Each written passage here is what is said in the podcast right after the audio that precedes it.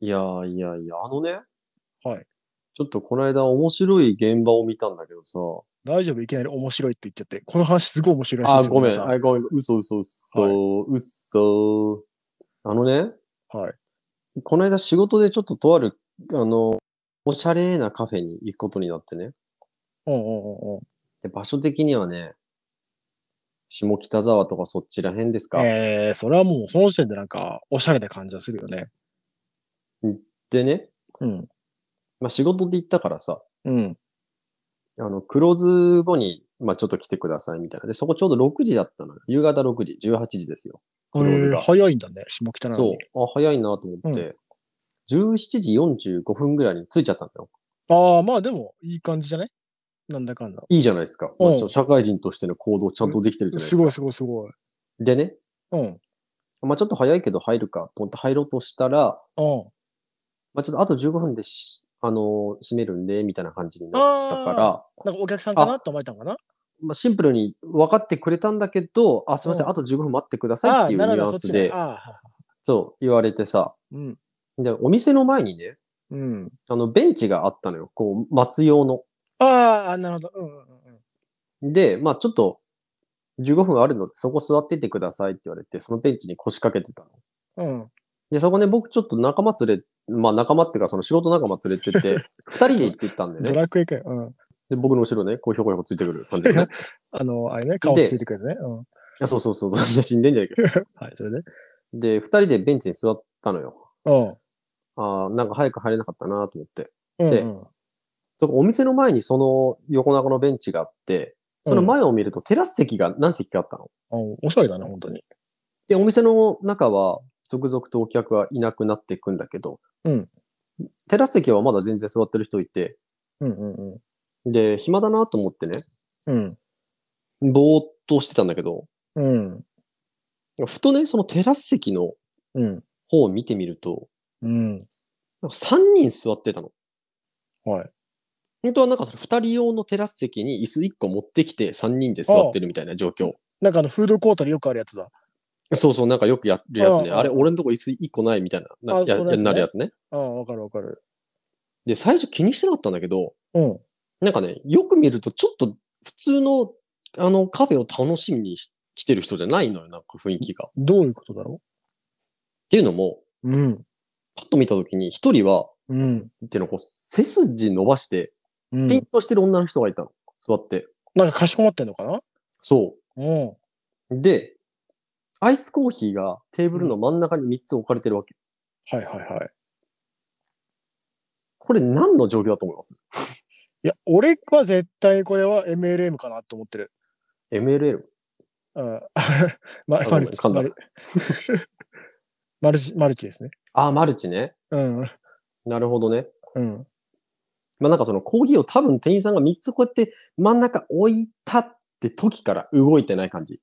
あの、申し訳ない程度に、あの、とりあえず注文するやつね。場所代として、場所代として買うやつね。そうそうそう。で、まあ誰も飲んでないわけ。はい。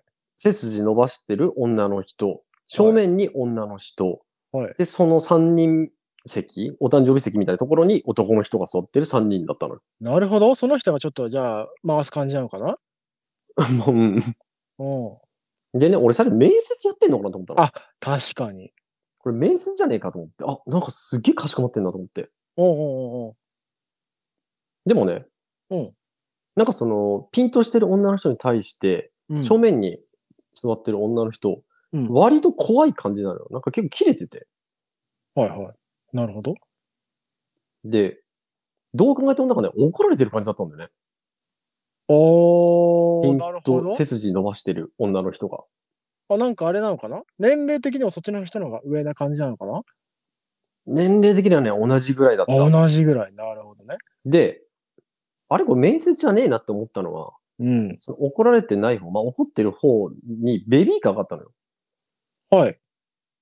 で、赤ちゃん怪しながらも、なんかその女の人怒ってるみたいな。不思議な状況だ。うん。意味わかんないじゃん。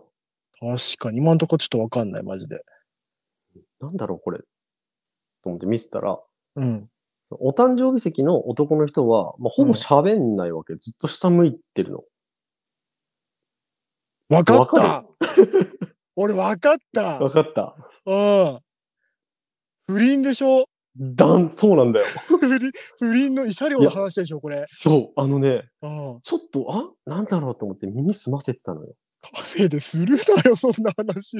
いや、い や、そういや、いや、そうだよ。俺もう聞こえてきちゃうからしょうがないんだけどさ、うん。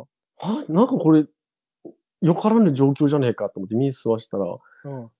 弁護士って聞こえたんだよ。う ん絶対やばいやつと思って。うんうん。多分その背筋ピンと伸ばしてる人が浮気相手だよね。そうだね。で、お多分男は とりあえず呼び出されて、うん。しょんぼりとなるほ下向いど。て座ってる。で、女の人は、なんか、いや、連絡先を教えてとか、あと、いや、だから弁護士を使うって言ってるじゃないですか、みたいな感じですっげえ言ってて、うん。めっちゃめちゃ怖かったの、その、なんかもう背筋ゾクゾクして、ええ俺、本当にさ、こういうのってなんかこうドラマとか映画でしか見たことない情景だったから、いや、まあそうだよね。だって不倫、だって子供いるってことはさ、まあ結構なね。あので、ちなみに平日の、まあ、その時間なのよ。はいはいはい。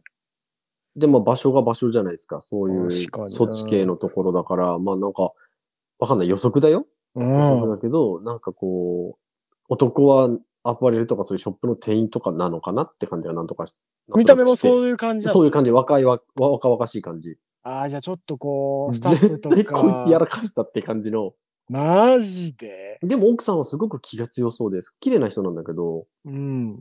すごく綺麗な人で、うんうんで、まあこう、必死にベビーカーを揺らしながら、うん。うん。すっげえその人にいや、それはね、 激詰め。マジで。不倫はね、慰謝料最大300万だからね。あ、一応300万ってあるんだ。決まりが。あるあるある。だ300万だからね。一応結構な痛手じゃないですか、それは。もうあの時のあの、背筋ピーンと伸ばしてる女の人、どんな気持ちでここ座ってるのかと思って。いでもさ、これなんかね、不倫って、あれでしょ例えばその女す、奥様の方が不倫相手に請求するじゃん。うんでもその不倫相手の女性は今度男の人に請求することができるっぽいの、状況によっては。うん。うーん。だから結局家庭内に帰ってくる可能性ってあるらしいの。なるほどね。そんな、まあ、だったらもう何もできないよねってなっちゃうよね。だから、もう示談で済ませるのが。なるほどね。じゃあ男が悪い場合の、そうそうそそうういそうっ。たケースは、あんまり逆に帰ってくる相手の女にも責められないんだ。いやそう、だから、まあ、完全に離婚するならいいと思うんだよね。うんうん。だって自分関係ないじゃん、女の人が慰謝料もらって、その人がじゃあ男に請求したところでさ、もう離婚するなら関係ないじゃん。そうだね。いや、あのね、状況を見てる感じ、男の人がほんと一言も喋んないの よ。俺、これ多分辛いな男がやらかしてんじゃないかなと思って。いや、だどっからちかというそとうでしょ。うん。いや、これさ、女がたぶらかした的なニュアンスなのかさ、男の人がさ、こうね、ああ、いやや、だけどバレたから女の人は呼び出されて、そうだね。いやっ、ていう感じはあったんだけど、なるほどねあの責められようなんか、割かしやばかったから、いやあとは、こう、例えば、その旦那さんが結婚してることを隠しててみたいなね、パターンもなくはないじゃない。ああ、本当はそう。いたの知ら、し知らなくてとか、そう。だったら逆に話通じるし、俺、夫が途中責められる場面あってもよかったと思ってんのよ。そう一回もなかったあの、ーそれが。いや、それはもう、ひたすら女の人責めてたそれはもだうから責められ、責め続けたんじゃないそれはもう家で。の。のかいや、でね、で、うまあ、6時来たからさ、うん。普通にお店の中入ってね、まあ、店員さんと。あ、入ったん。だ。延長しなかったのいや、僕は延長できない よ。あ、延長でってなかったのベンチ。ベンチ延長でって。いや、あ、そで、う。話したんだけどさ、うまあ、いや、あの、あの人たちやべえ話してますよねって話になって。ん。うん。なんか、ん最初に店員さんが、あの、なんかこんなとこでしないでくださいって 言ってた。いや、本当だよ、あの直接は行ね。ってないよ。いやいいやや、クローズ後30分後くらいまでずっといたよ。マジでテ。ラス席に。辛みいんな。な帰ってる中、うわ、まだやってると思って。いやー、気まずいな。でもね、途中最後をね、そのうん背筋伸ばした女の人はね、退席していなくなって、二人だけになってたのよ。うんうんうんうんうんどうなんのかなと思って、ちらほら結構見てたんだけど、延長してんじゃん。割とね、なんうか、こう、その、多分、本来の夫婦二人は、うん。意外と悪くなさそうな感じで話して帰ってたんだよね、最後。ああ、どうなんだ何それと。どういう状況なんだろうね。な逆つつもたせ的な、これ、詐欺かと思って。やばいだろ、そ 二人れ。で結託して。 それこそカフェでやるなよ。いやね、ええそういう、なるほどね、そういう。見たことなくないこの、こういう状況。初めて見たよ。いや、実際に全くないな、そのないじ状ゃん。普況通は。ないじゃん。ないむなしろそこで。話すって思うよね。いや、確かに。いもうちょっと面接と思ったからね。や、せすどう考えてもそう、一人だけすごい姿勢良くて、アイスコーヒー3つで、しかもの緊張して飲めないのかなと思ったけど、なんか親おかしいぞってなって。うん、いやそれは飲めないよね、その女の人は特にね。ねえ、いやーね、こう、心境を察ししますって感じだって、本当に。いや、マジで、それはちょっとね、辛いな。聞いてる方も辛いな。ちょっとね、貴重な場面に遭遇した。本当に。えー映画かと思った映画だね、それ完全に。わ。ねえーそういうことね。まあ、それで言うならば、僕の友達の話なんですけど、え。うん。えっとね、その、アパートに引っ越し、あ、じゃあアパート1階に住んでるんだけど、うんうん。その上2階に誰も住んでなかったの。うんうん。で、この間ね、2階に、あの、誰か引っ越してきたらしくて、うんうん。で、なんかこう、挨拶みたいなので、手土産みたいなの、なんかもらうじゃない。なんか、引っ越してきました、みたいな。うんうん。そしたらなんかこれ、すごい美味しいので、ぜひ食べてくださいって忘れたらしいの。うんうんうんで、でその人帰って、家、はなんか戻って、うん。うん。開けたら、うん。ひまわりの種だったらしいよ。 えー、やばい。どういうこといや、わかんない。 いや、あと、それで言ったらの話じゃなくないあ、そう、あれそれで言ったらじゃないかな、これ。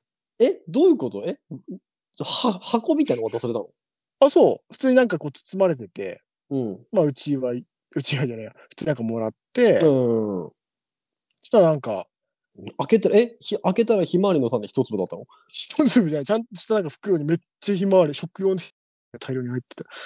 袋がえー入ってたらしいよ。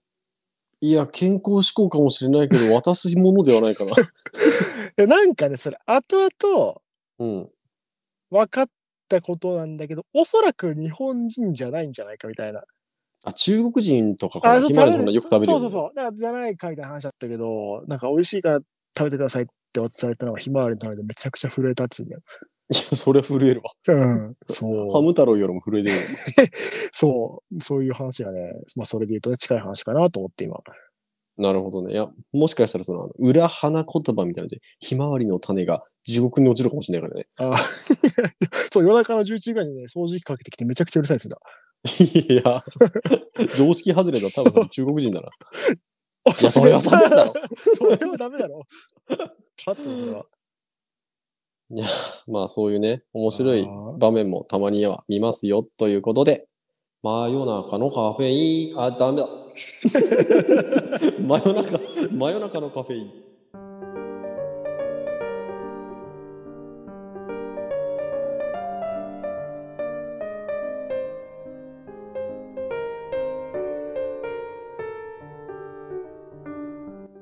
はい。はい。そうなんだね。あ、もう面白いとか言っちゃダメだけど。いやーあ、まあまあまあまあまあまあ。うんいや、見たことないでしょ、だって、こんな場面。びないなよんか。怖いよ、ほんと、普通に。なんかもうドキドキしたもん、聞いてるとき。なんか、それじゃなくても誰かが知らない人が知らない人に怒ってるシーンとか見たくないもんね。ね、あの、電車の中でうさ、んうんうん。もうあの、ラッシュ率200%の東西線で出勤するとき、しょっちゅうなんか、わけわかんない、おっすーとかやって、 もう怖い、もう頭おかしい、嫌だと思って、すごい思ってたもん。いやだよね、本当に。いや、俺そういうシーンはあんまわかるそういうしたことないな。なんかね、喧嘩とかもさ、見たくないじゃん、そんなシーン。やだよ。よ、本当に。嫌だよね、本当に。うん。はい。ということでね、今日はね、はいひまわりの種会ですかそうですね。あ、ちょ、自己紹介から、じゃあ。あ、はいはい。えっと、そんなやばい現場を見かけたのがセイランです。えっと、本編がおまけと思われている真夜中のカフェインの開演です。いや、なんで、真夜中のカフェインのなんかちょっとディスリー入れたの。なんか、オープニングトークがメインで、本編がなんかサブなんじゃないかって、おまけなんじゃないかって思われてるんだね。ね、割とこのわけのわからん雑談結構面白いっていう人いるんですよね。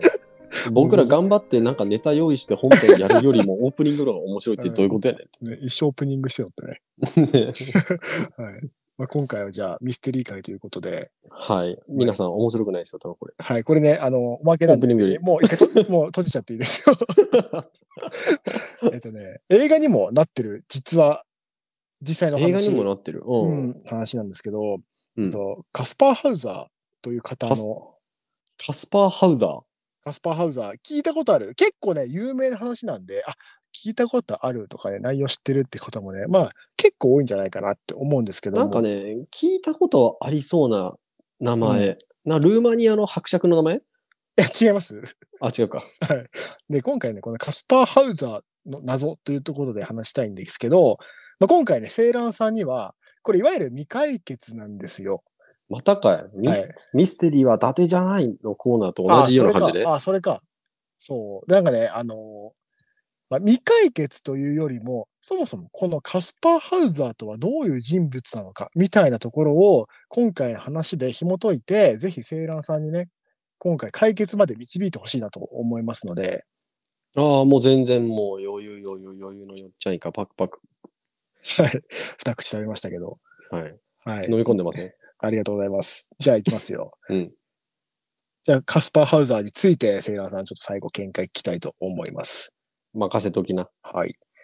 まあ、ちなみにね、この話、カスパーハウザーっていうね、本があるんで、まあその内容の一部から取っています。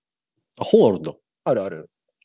あ、そんな、本当に結構ね有名なの。本にもなってる、映画にもなってる、音楽にもなってる。へえ、すごい有名な話。ムーブメントみたいだね。そう、ムーブメント。うんうん。いきます。1828年5月26日、バイエルン王国ニュルンベルクのウンシュリット広場、あドイツか。そうドイツ、16歳ほどの少年が発見された。いや普通に普通に普通に発見さ発見された。発見された。普通に生きてる人だったら発見されたって言われるから死んでんの 生きてる16歳ほどの少年が発見されたんだ。あ痛あ、いもうんう。身元などいくつか質問をされてもまともに答えられず、彼が口に出して言える言葉は、お父さんのような軍人になりたい。わからない。うちの馬の3語だけだった。謎すぎる産後だね。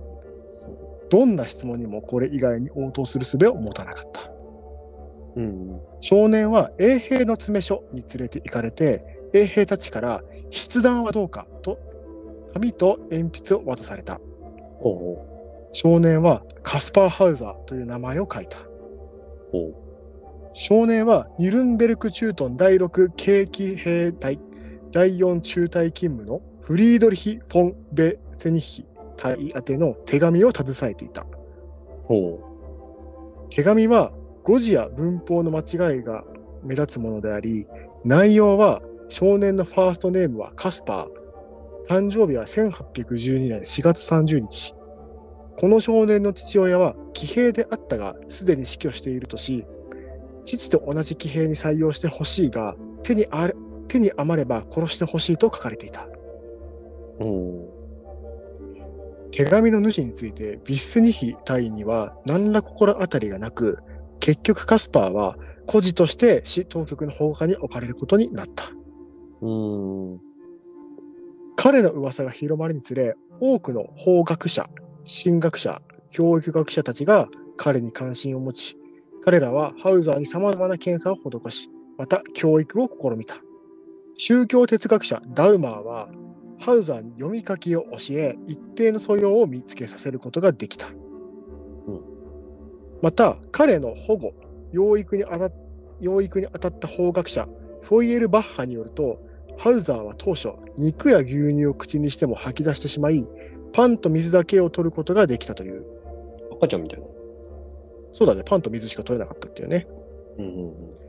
また鏡に映ったものを掴もうとするなど通常の生活を送っていれば身につく常識人間らしさを失っていたという赤ちゃんみたいそう本当にだから精神的には本当に幼いというかねな。本当に常識がない感じですねうんうん。まあこのような特別な人間について記録された数多くの伝記には、そのようなものは生まれながらにして暗い小部屋で外部との交渉を断たれて生活することを余儀なくされ、人間らしさを失っていたとあることから、法学者ホイエルバッハは、ハウザーがかなりの長期にわたり孤独な状態で地下の監獄に囚われていたのではないかと推測している。うんうんうん。なるほどね。ハウザーの感覚機能は発見当初はほとんど麻痺状態であったが、やがて外観のものを知覚できるようになっていった。うんそこで発揮された知覚の鋭さは異常とも言えるほどのもので、うん暗闇でも聖書を読みたり、色彩を判別できるのみならず、金属を握っただけで、鉄や真鍮などその材質を見抜いたり、遠く離れた雲の巣に獲物がかかっていることを言い当てることなど、並外れていたとされている。とんでもねえな。うん。本人のこの能力は特殊な資格など一部を除き一般の食事や生活に順応するにつれ消失していったと記録されている。ああ、なくなっちゃったんだ。うん。その過去は完全な謎に包まれており、かつ得意な感覚能力の持ち主である彼に興味を持つ人々は増える一方であり、群衆の目の前に彼が連れてこられることもあった。うん。その際、ハウザー自身は感覚の敏感さゆえ、経験したことのない光と騒音によって痛みを受け苦しんだという。ええこの苦痛も慣れによって徐々に軽減していき、やがてハウザーは多くの人々の前でも平然を保つことができるようになり、ニュルンベルクの人々も彼を受け入れていった。成長したな、ほうだ。うん。ハウザーは様々な知識を得て流暢な言葉をあつ操れるようになっていく。それは初めて得る知識というよりも、昔知っていたことは思い出すかのように凄まじい吸収ぶりだったという。うんこの頃からハウザーは当時の貴族、バーデン公に似ていること、さらに当時の王侯貴族だけが受けていたとされる種、首頭、えっと、予防接種みたいなものですねう。んうんうん。うん、首頭の跡が発見されたことから、カスえっと、ハウザーはもともと高貴な人物の血を受け継いでいるのではないかという噂が人々の間で囁かれ出した。うんうんうん。なるほど。法学者ホイエルバッハはこの説を強く信じ調査書まで書き上げたが、貴族たちはハウザーのことを疎ましい存在と考えていた。うん。言葉が流暢になったハウザーは回顧録を書きたいと言い出した。ほう。周囲の期待もあり、直ちに彼に取り掛かったこの大仕事により、ハウザーの言葉で書かれたその文章には、おおよそ次のような彼の生い立ちが記されていた。うん彼が16歳で表に出るまで暮らしていた場所は、奥行き2メートル、うん。幅1メートル、うん。窓はなく、立ち上がることができないほど天井が低かった。おう狭い。彼はその場所を檻と呼んでいた。うん。また、床は汚れていて、うん寝床代わりに干し草だけが積まれていた。動物みたいだ。かわいそう。毎朝目を覚ますと決まって床にパンと水が置かれていた。おうしかし彼はそれが誰かの行いではなく自然のことだと思い込んでいた。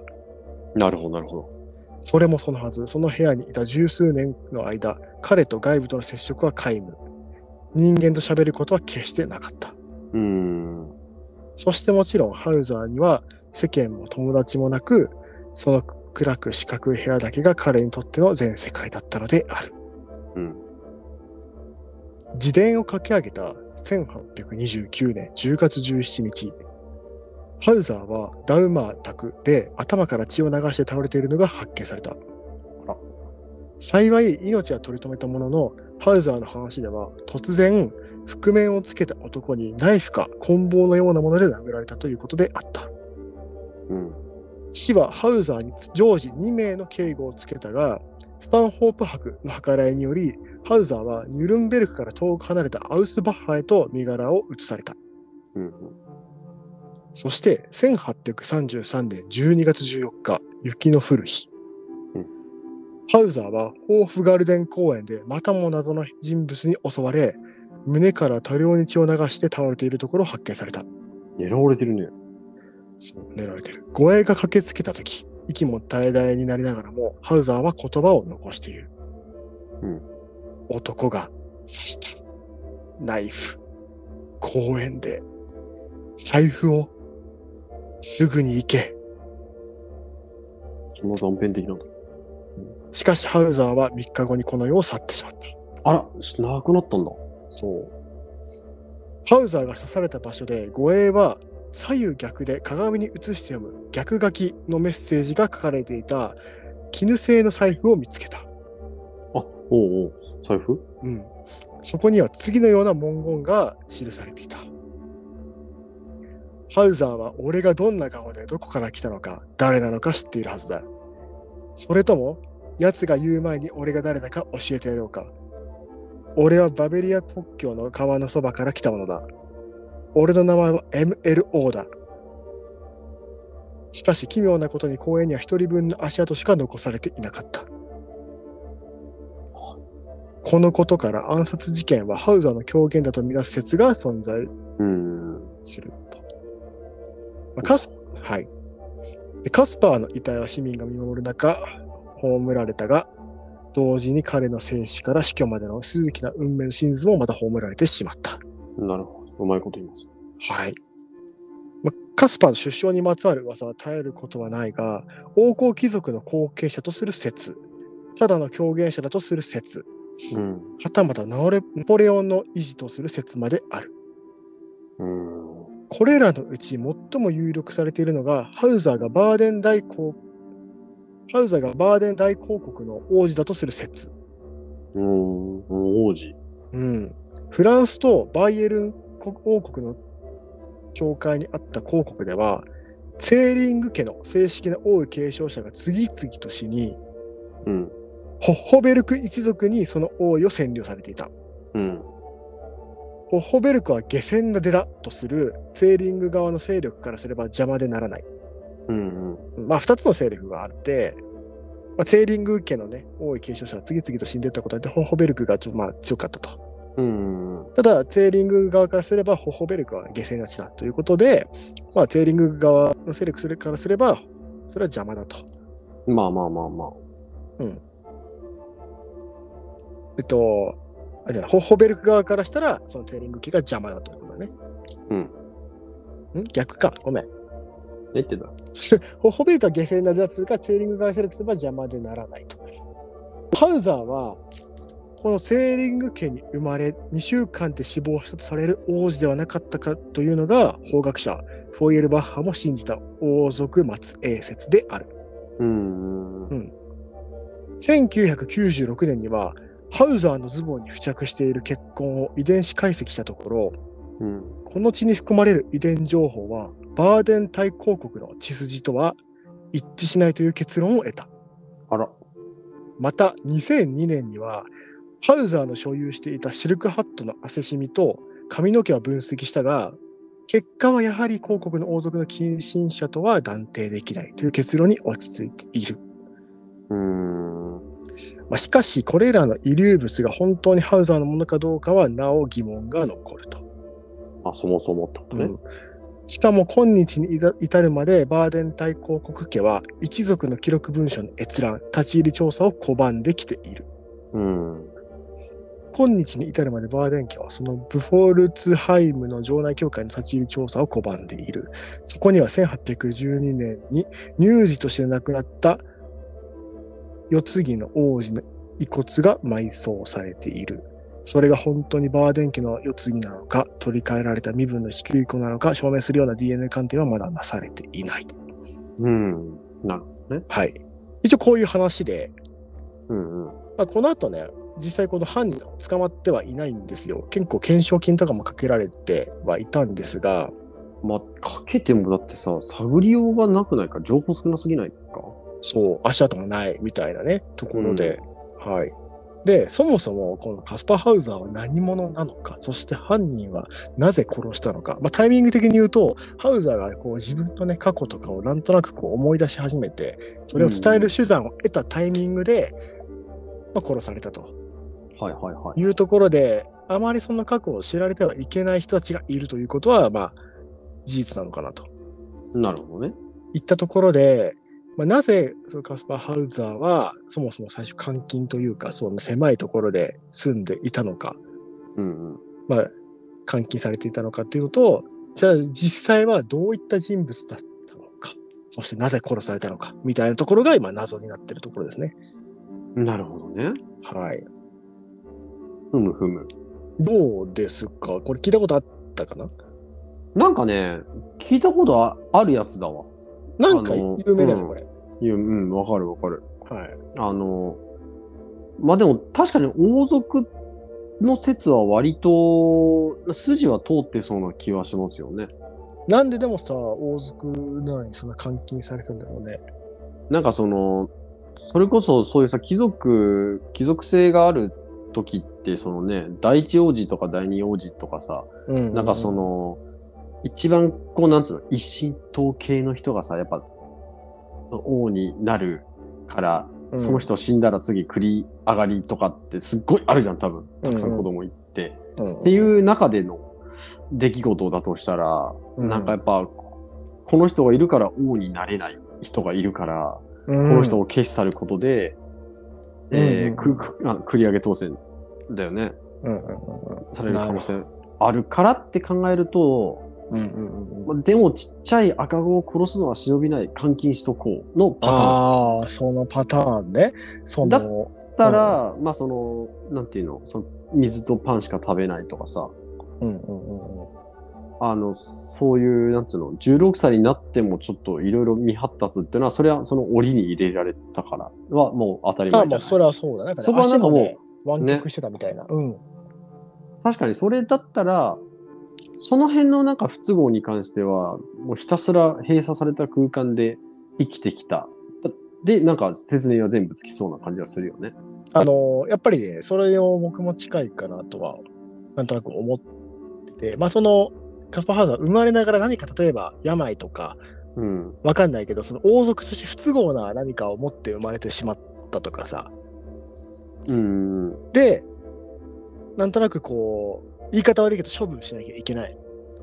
うん、望まれた子ではなかった可能性もあるしね。そうだね。みたいなところで、ただそれはやっぱり心苦しいから、まあ、どっかけながらい、うん生かしてたというか、うんうんうんそそれこそ首頭のね、跡があるとかね、その王族だけが受けられる、いわゆる予防接種みたいなうんものですよね、跡があるとか、っていうのも結構そういうのにまあつながるんじゃないかなと。本当にその後があるんだったら、そこは逆にやっぱり王族の可能性が一番ね、うんあの、高くはなるよね。そのカウ、あカウパ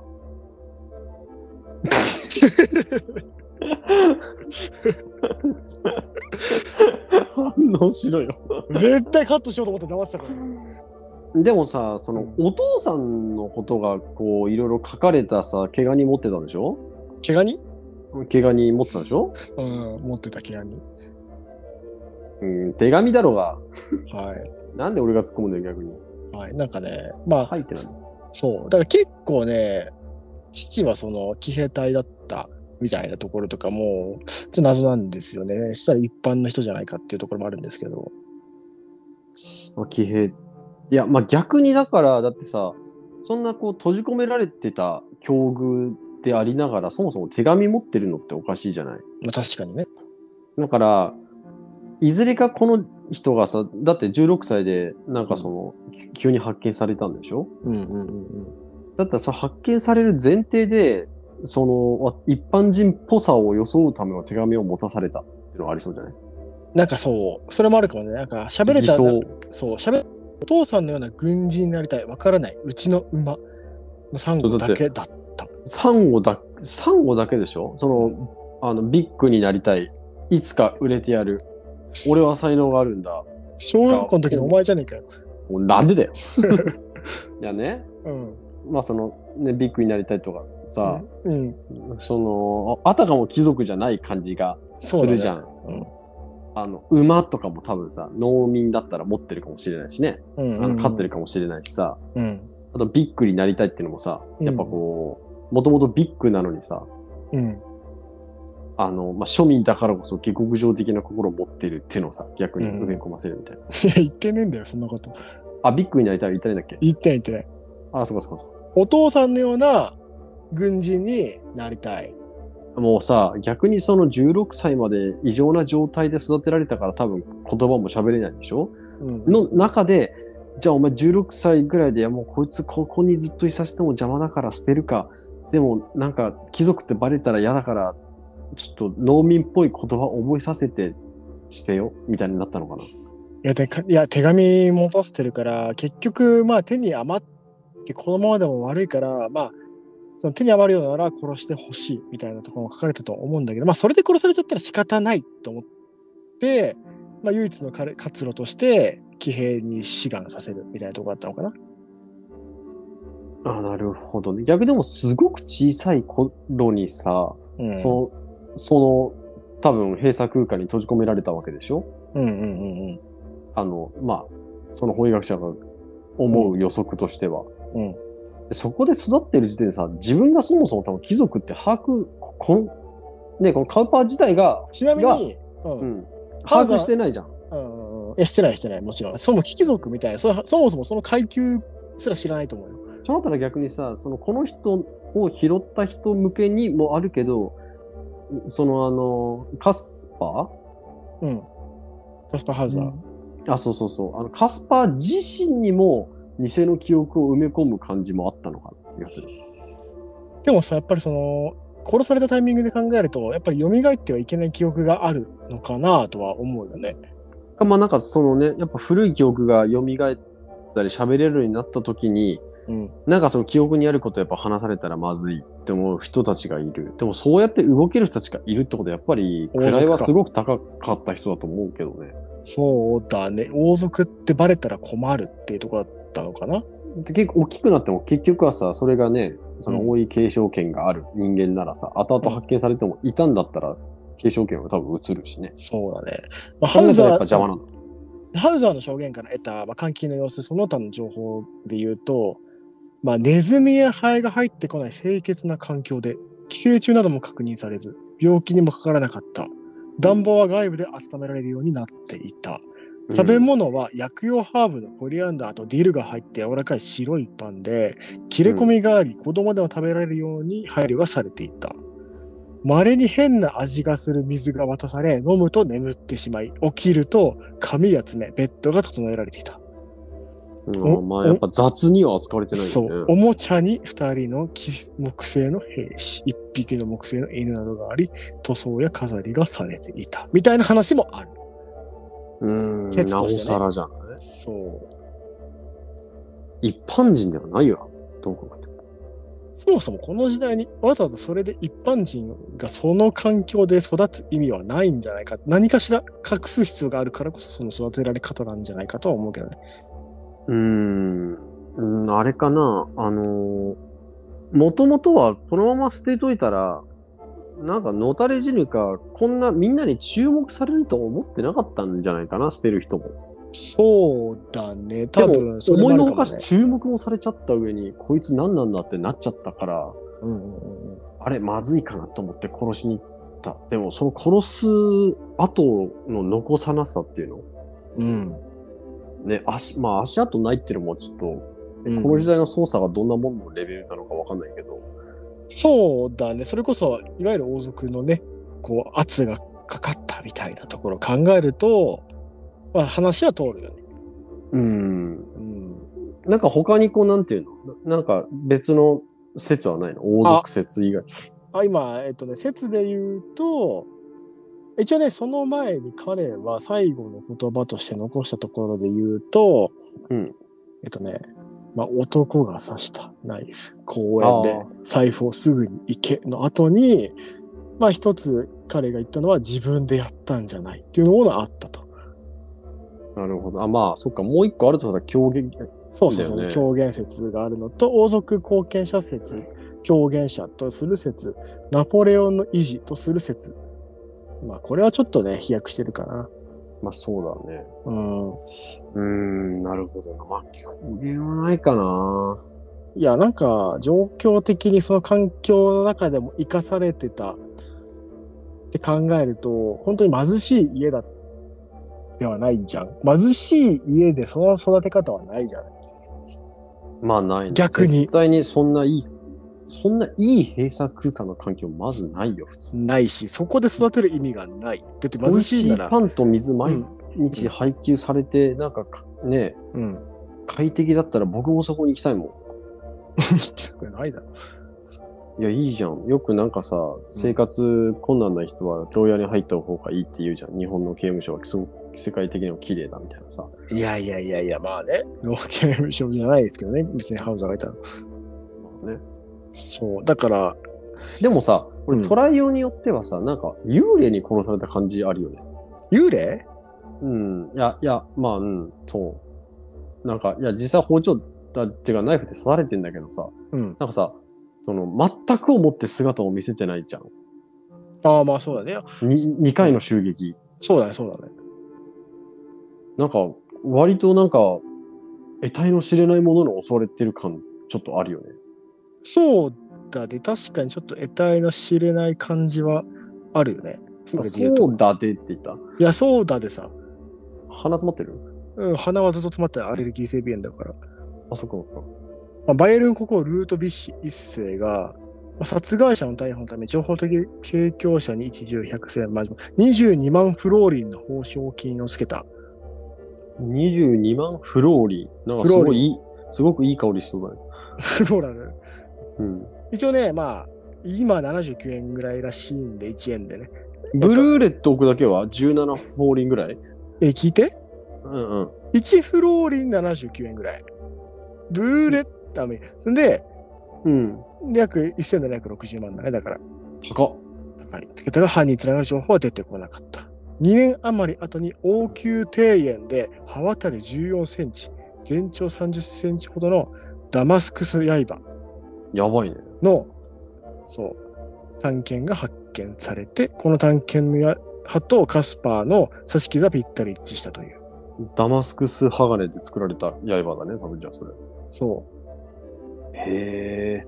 フランスまあ製じゃあのシースナイフであることが1926年に判明した。あ、じゃあ見つかってるんだね。でもフランス製なんだ。フランス製だからみだから、王宮庭園で見つかってて、フランス製、当時多分、フランス製でしょ、まあ、結構金持ちルートだよなと思うけどね。そうだよね。1800何十年。あ、そっか、そっかそっか。で王宮庭園で見つかってるから、でもこれに関してもなんだけどさ、これっていつか解決されるのかな、いや、されないんじゃないだってもうわからないじゃん。もうされるとするならば、それこそ、その埋葬されてるそうそう子そうそ供う。の DNA 鑑定だよね。そう。あの、バーデン家の、あの、教会うんうん。が管理して教会の立ち入り調査が今できてないんで、1812 12年に乳児として亡くなった世継ぎの王子。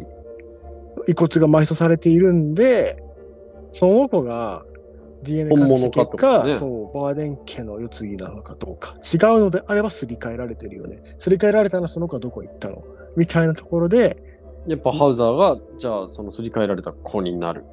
可能性はある。だったってことね、あるよね。うんうんうん。でもさ、いつもこういうね、未可決事件とかさ、調べたりさ、考えたりした時に思うんですけど、うん。なんかこう、今ね、科学技術がどんどんも、もうね、著しい勢いで発展してるじゃないですか。うん。本当にこういう事件もさ、もう本当に金出して追ったら、何かしら本当に結果出る事件って多いんだろうねって、なんとなく思うんだけど。ああ、そうだからだね。意外と今後さ、解決される可能性って、俺割とあるんじゃないかなと思うんだよね。あとそれをどれだけ本気で取り組むかだよね。もう別にいいかってなってる人もいれば、まあ、正直この、まあスパハザ今ー更に関しては解決そう、今更解決しても別に何もなんないそう、んだろうね。だからもう別にやる必要もなくなっちゃってるから謎のままなんだね。もう別にいっかみたいな。うんだし、今からだって新事実が出てきたところ、逆にこうちょっと大変じゃん。まあね。うん。っていうのがあああ、っそて、それもっいいてやそうだっっていうたんだってぐらいでさ、うん。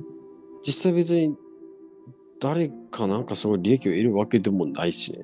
そのお宝をなんかね、本そう。物かどうか、さがなんかこう当てるのとはわけが違うじゃん。別に、だからってなるじゃん。まあ、あとは単純にそれが本当にね、王族の子だったみたいなことになると、今もその王族って基本あるわけじゃん。ずっと続くからね。うん。そこの評価が下がるみたいなところもあるから、あんまりいいことはないよね。触れない方がいいみたそいうそなうそ感うじそうがあるかもね。ってところはあるんじゃないかなとは思うけど。なるほどね。うん。まあ、これね、謎などはカスパーハウザーの最後に残した言葉ですよね。財布。まあでもそのキーワードはちゃんとでも財布財布が出てきた。ね。うん。すぐに行け。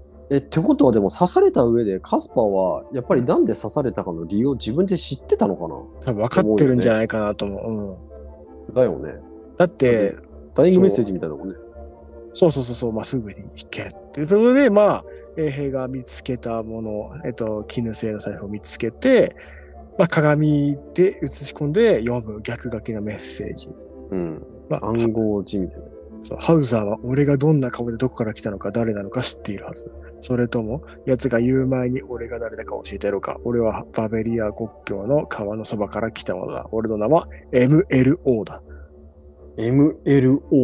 うん。セカンドネーム入ってるね。入ってんのか、それか MLO がそもそも何か違うものなのか。なんか組織名かもしれないね。うん。なるほどね。あの黒のそう組ですよね織よりはセンスいいと思うよ。黒の組織よりはいいわ。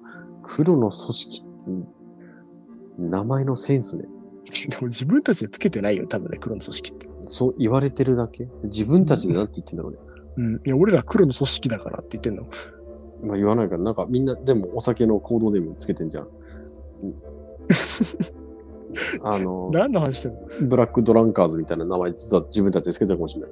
ジンとウォッカが、兄貴っつって。すぐウォッカ出すね。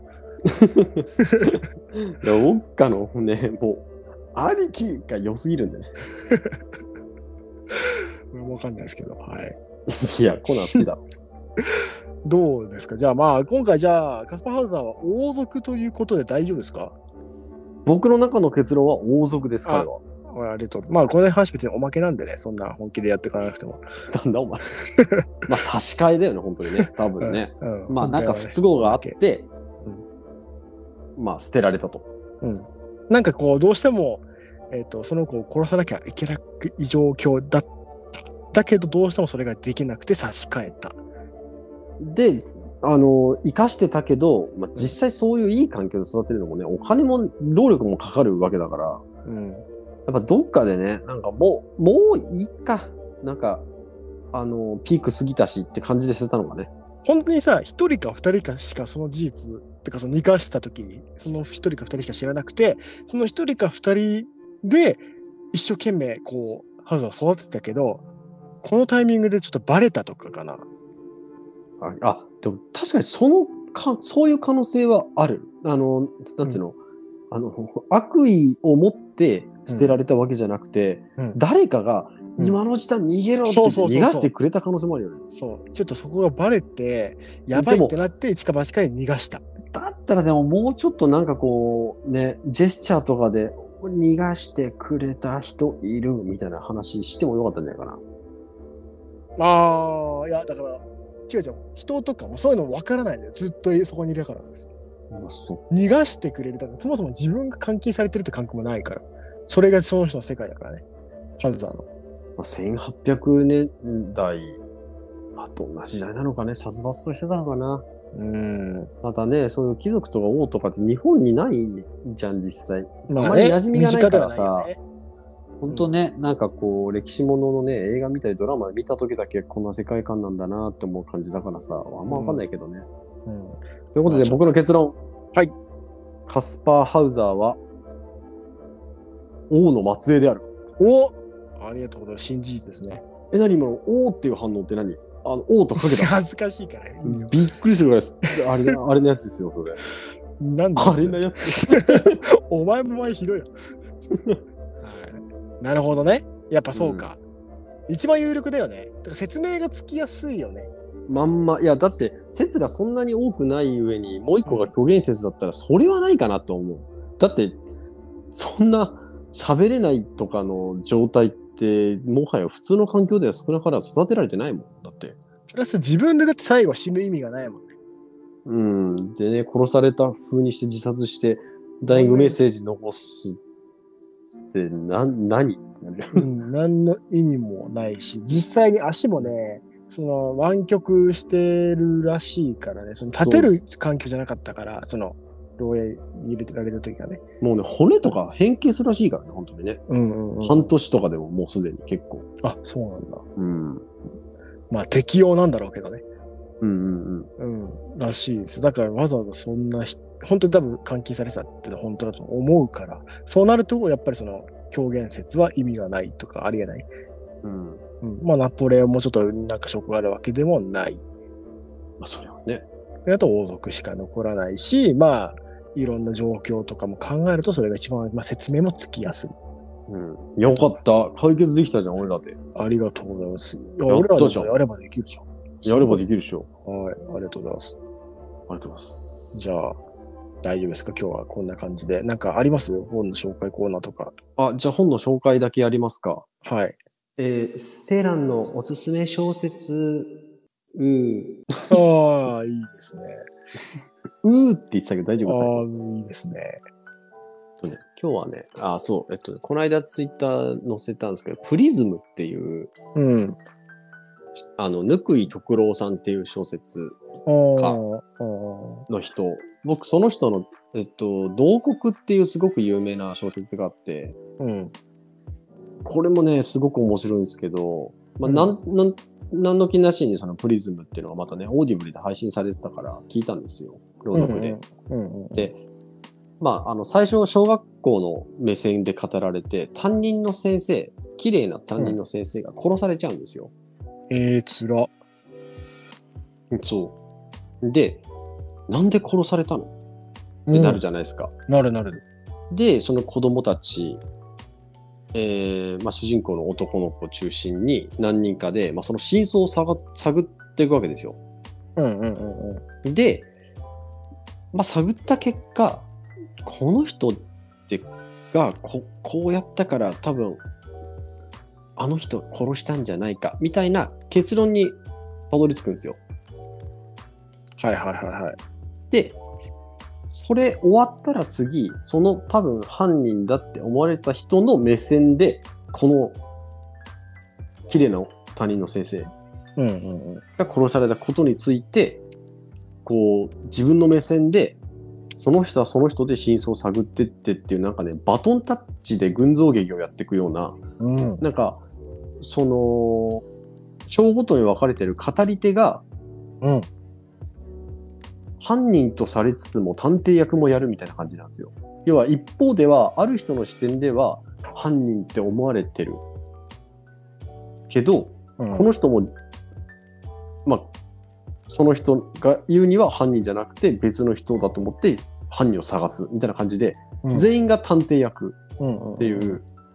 みんなその女の人にある一定の関係があって、うんうん自分の中でそのモヤモヤを解決するためだとか、うん。目的の達成のために、そういう職業柄探偵じゃないけど、まあ探偵っぽく事件の解決を目指していくみたいな。なんかなね、すごい特殊な構図なんだよ。なんか今ごめん聞いただけだと結構難しい感じがしたんだけどそれってさなんか小説普通に本で読んだらなんか戻ったりしてさ結構こうああそういうことねみたいなさ理解を進めていける気がするんだけど耳で聞いてると難しくないあどうだろうね。でもさ、なんか本ってさ、あの結構そのね、活字だし、あの漢字が多いからさ、うん逆にさ、人物名とかちょっと分かりにくくなるんだけなど、るほどね朗読で聞くと、やっぱこううん発音で聞けるから、うんまあ、今のって例えばさ、A、A、C、あ、A、B、C、D っていう人がいて、最初 A でか、A が語る。うんで、女の先生死んだな。と思って、この人なりに事件はこうだって解決して、うん多分 B が犯人だっていう感じで終わるんですよ。うんうんうんで、うん次 B の視点から、いや、うん多分これ事件こうなって、あの人が殺した、し多分 C が犯人だな。で、次 C の視点で始まるって感じで、うん本当にバトンタッチで続いていくから、うんうんうんすごくわかりやすい。ああ逆にそっちの方が整理しやすい頭の中整理しやすいってことかなあそうそうそうそうそあなるほどねう。なんで、やっぱ朗読で聞きやすい小説もあるええし、ただね、最近その朗読聞いてて思うんだけど、うんなんていうのこう、やっぱ小説読んだ方が面白いなっていうのもあるのよ。そういう本も。うーん、それは、あの、どういったところでそれは、うん。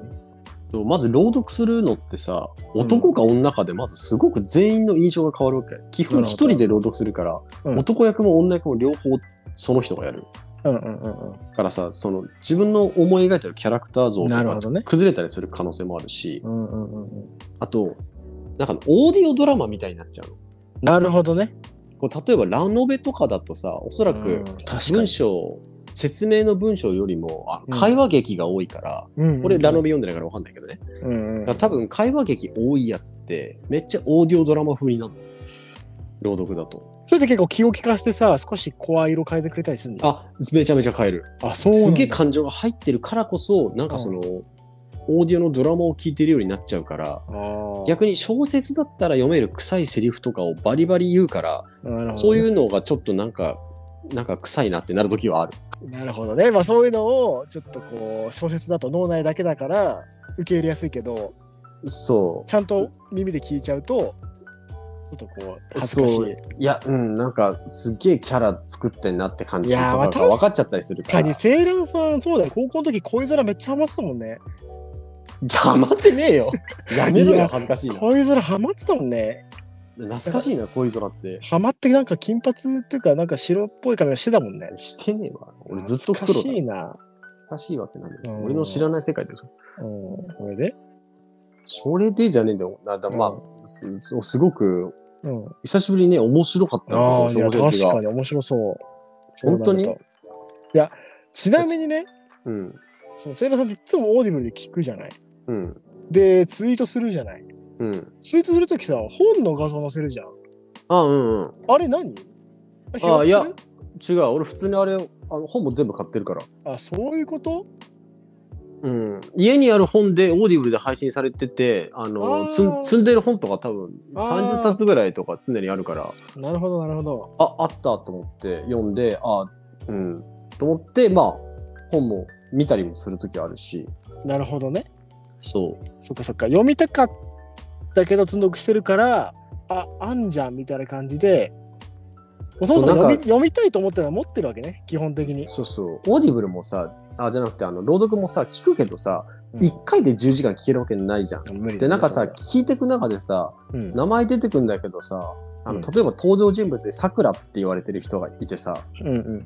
このさくらって名前名字男の人だけどさくらって呼ばれてるってことは名前じゃないな名字のさくらがどう漢字書くんだろうって時にちょっと小説結構確認したりするうんああ、回2つの方かっ てね。ああ桜井さんのよくある桜ね難しい貝の方ね、そうそうそうそう。あ違う違うきゅきゅ給仕うん。え違うんですよあの佐藤の「さ」にうん。ああ、蔵ね。 「くら」の桜だったそうあーそうなるじゃんっていうのがある千から葉千葉の、千葉にあるよね。あそうそうそう桜ああそう桜ねううんん。あの感じね。あなるほどね。そうみたいなの名字だあるなるのね。そうだからなんなかるほど。本と耳で聞く感じはやっぱりなんかね差異が生まれるからうんそこ調整したりするたまにそれは確かに新しい発見。ちゃんと読んでる人じゃないと気づかない視点ですね。そうそうそうえー、なるほどね。